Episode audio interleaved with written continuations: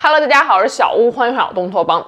中华文明源远流长，自仓颉造字以来，古人的智慧就以文字的形式被记录了下来。当然，同时被记录下来的还有古人血淋淋的经验和教训。上古奇书我们聊过了《易经》，也提到过郭璞的《藏经》。今天咱们来聊另外一本书，这本书被称为是专门陷害忠良罗织罪行的千古害人经，被认为是中国古代邪恶智慧的集大成者，曾经一度被列为禁书。至今为止，我们仍然可以看到很多人在职场上、商场上，甚至政界中，靠着潜规则、邪门歪道步步高升。而这些伎俩和手段的中心思想，都来自于这本书，那就是千古邪书《罗织经》。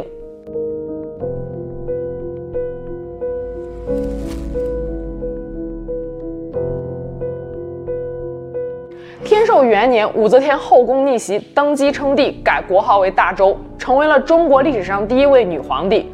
与此同时，一个女人君临天下，朝堂上一定有很多人不满。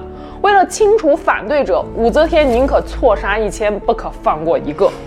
武则天开始重用善于构陷他人的酷吏，来巩固自己的位置，铲除异己。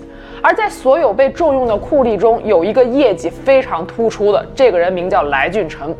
这个来俊臣卑鄙无耻到什么地步呢？他专注害人十多年，被他害死的人尸体连起来，围着长安城可以绕好几圈了。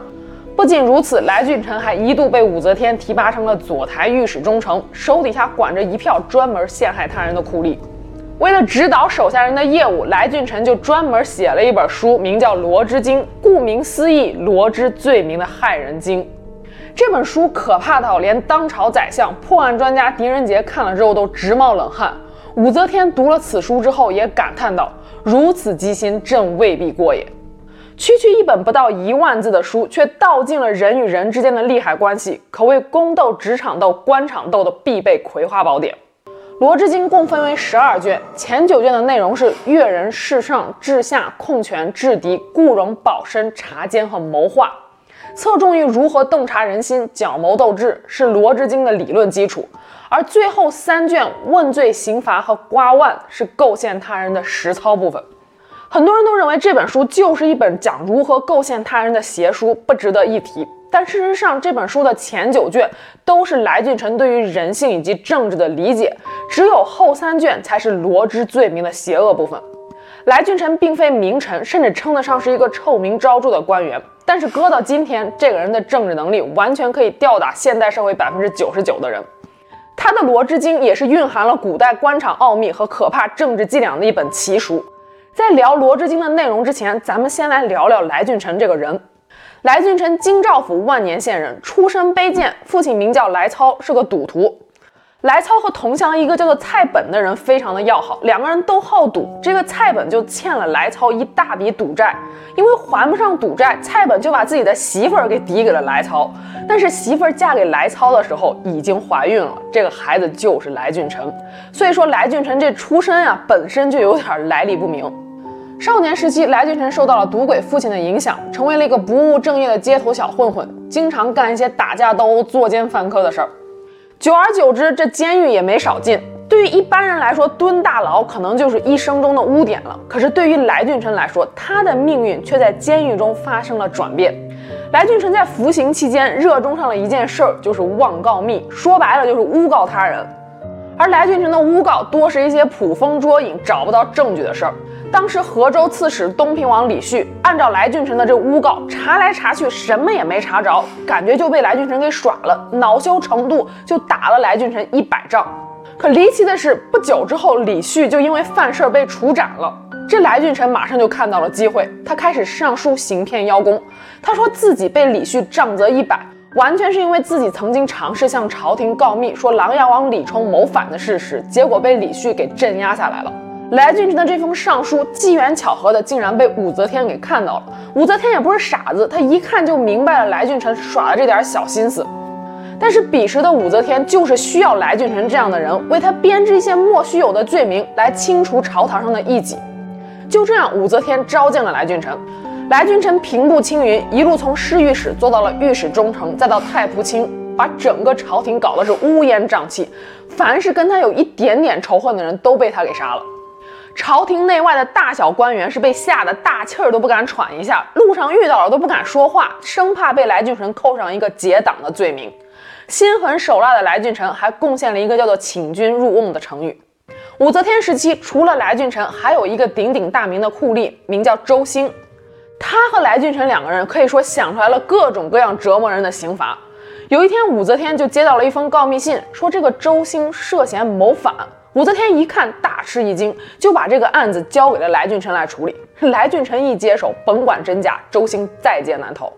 说来也巧，当太监把武则天的密旨送到来俊臣家的时候，他正和周兴在吃酒。来俊臣接到密旨之后，不动声色把密旨往袖子里面一揣，说道：“周兄呀，最近抓获了一批犯人，但是他们大都不肯招供，你看这该怎么办呢？”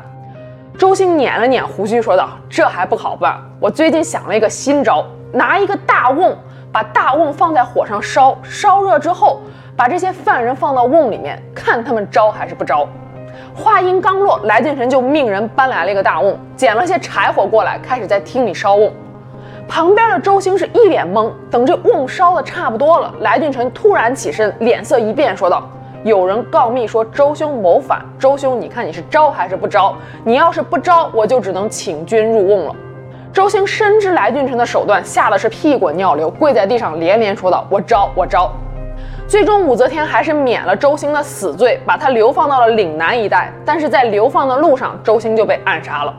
那么，来俊臣耗尽毕生心血所写的这本《害人经》究竟讲了什么内容呢？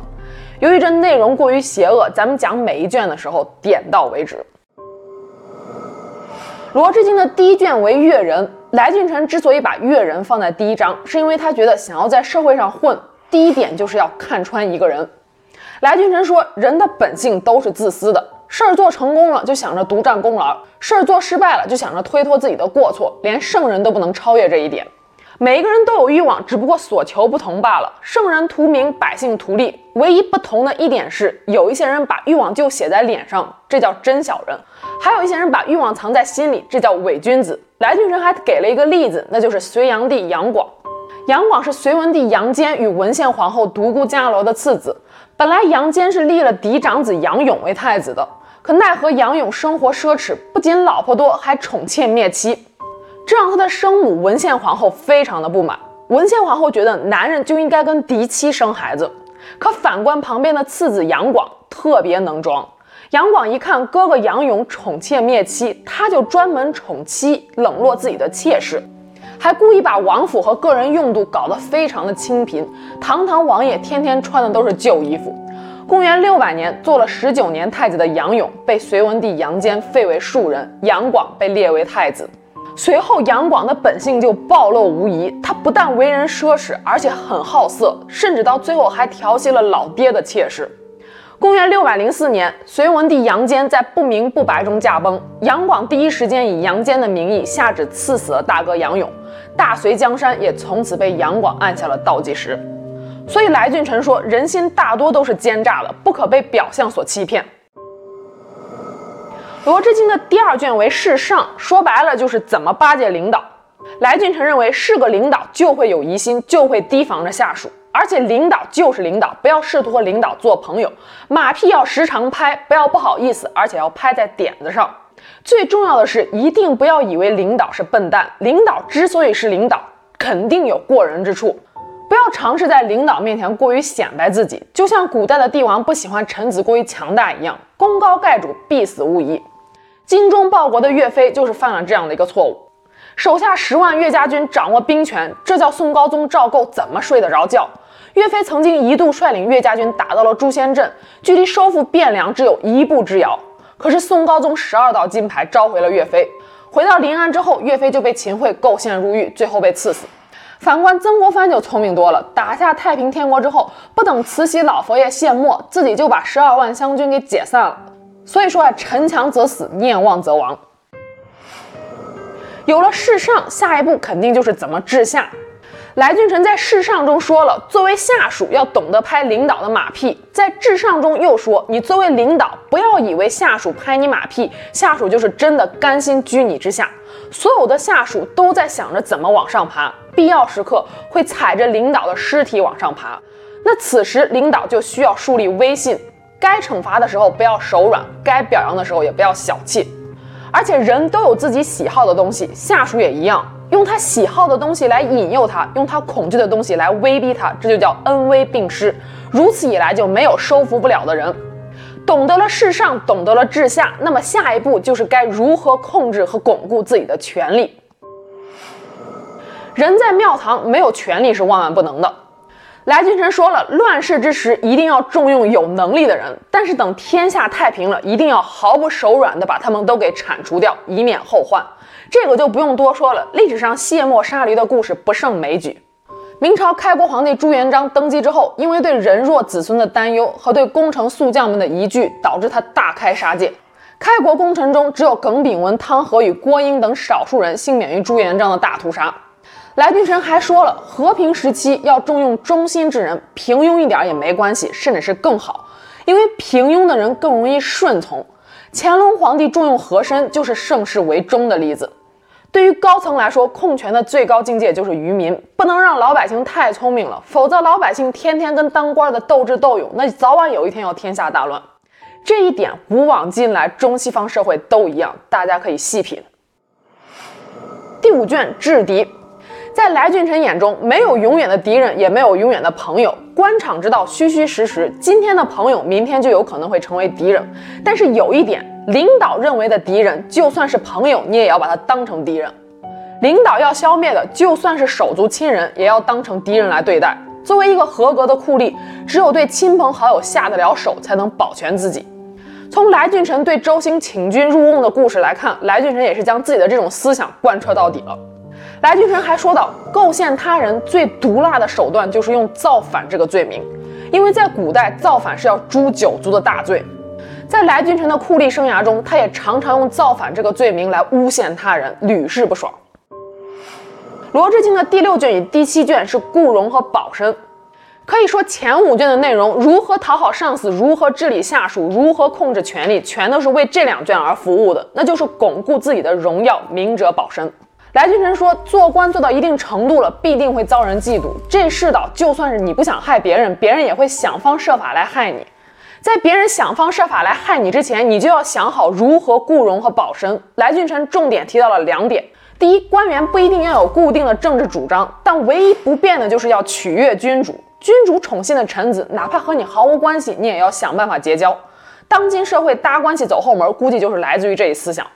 第二，你要是想构陷他人，就最好要做好背景调查，省得得罪了不该得罪的人，偷鸡不成蚀把米。明朝的大太监刘瑾就是一个好例子。明武宗朱厚照执政期间，有两个人的名字不得不提，一个是他身边的玩伴大太监刘瑾，还有一个就是他的老师杨廷和。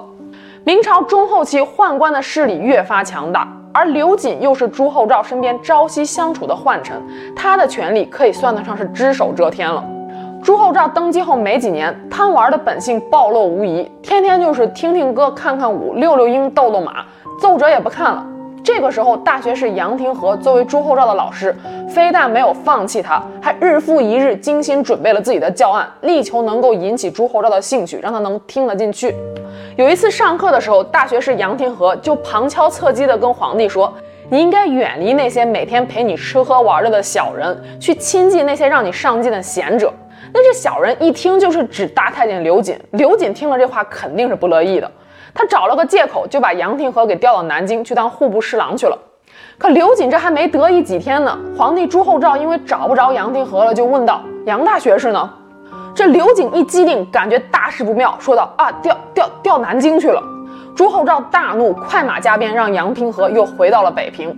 古人都说一日为师，终身为父。你刘瑾就是一陪玩的，你都没有搞清楚杨廷和皇帝之间的这层师生情谊，你居然敢去动皇帝的老师，这一看就没读《罗织经》，要不然办事不能这么马虎。如果刘瑾安安分分做个大宦官，不去惹那些惹不起的人，可能后面就不会落个凌迟的结局了。有时候我们就是容易高估自己的分量。虽然说来俊臣写下了“罪人慎察其宗”这句话，但是最后自己却死在了这句话上面。这点我们稍后再说。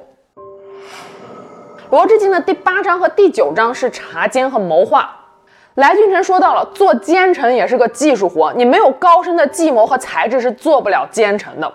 表面上来看，忠奸有所不同，忠臣为国家，奸臣为自己。但事实上，是忠还是奸，都是皇帝一个人说了算的。忠臣和奸臣也是可以互相变换的。皇帝所重用的人，哪怕是奸臣，也会被当作忠臣。比如说秦桧，皇帝所忌惮的或者所不喜欢的人，哪怕是忠臣，也会被当成奸臣。比如说岳飞。《罗织经》的最后三卷问罪、刑罚和瓜万，就是赤裸裸的邪恶宝典了。我之所以会把最后三章也跟大家聊一聊，是因为这三章实际上放到今天实操性不大，但是我们却可以从中看到古人的政治段位。来俊臣说道：“人都是可以被定罪的，正所谓欲加之罪，何患无辞。法律的好坏不在于条文本身，而在于执行它的人。”构陷他人的时候，每揭发一件事儿，千里之内一定要几处同时告发。一经查验，这口供都一样，这罪名就坐实了。这就是所谓的罗织。而且罪不问是出不来的，一旦抓了人，有了上面的旨意，就要马上开始审讯，用不着心慈手软。因为痛苦比死亡更加让人难以忍受，所以人们常常会因为受不了用刑，干脆就招了死罪，以求速死。对于那些死都不肯招的人，要懂得攻击他们的弱点。读书人受不了屈辱，而且大部分人都害怕株连自己的亲人。如果你死都不招的话，我就扩大打击范围，把你周围的人全部都牵扯进来。怎么牵扯进来呢？那就是《罗织经》的绝招了——瓜万。所谓瓜万，说白了就是顺藤摸瓜，不怕把事情搞大，搞得越大越好，这样就能够凸显功劳。君主求取安定，臣子邀功取宠，冤情是一定会有的，也是不可避免的。而且这些事儿上面的人都知道。把瓜万这个思想发挥的最淋漓尽致的，还不是来俊臣，而是朱元璋。明朝初年，朱元璋为消灭那些他认为对朝廷有威胁的人，整顿吏治，策划了著名的洪武四大案。每起案件中含冤受牵连的官员都达到了数万名以上。搞得很多官府都集体倒台了，没有官员来上班。最后实在没办法，让那些所谓犯了事儿的官员们带着手铐脚铐，带着伤前来上岗。说到这儿，肯定很多人会问了：来俊臣呕心沥血写下了这样一本害人经，他就从来没有失手的时候吗？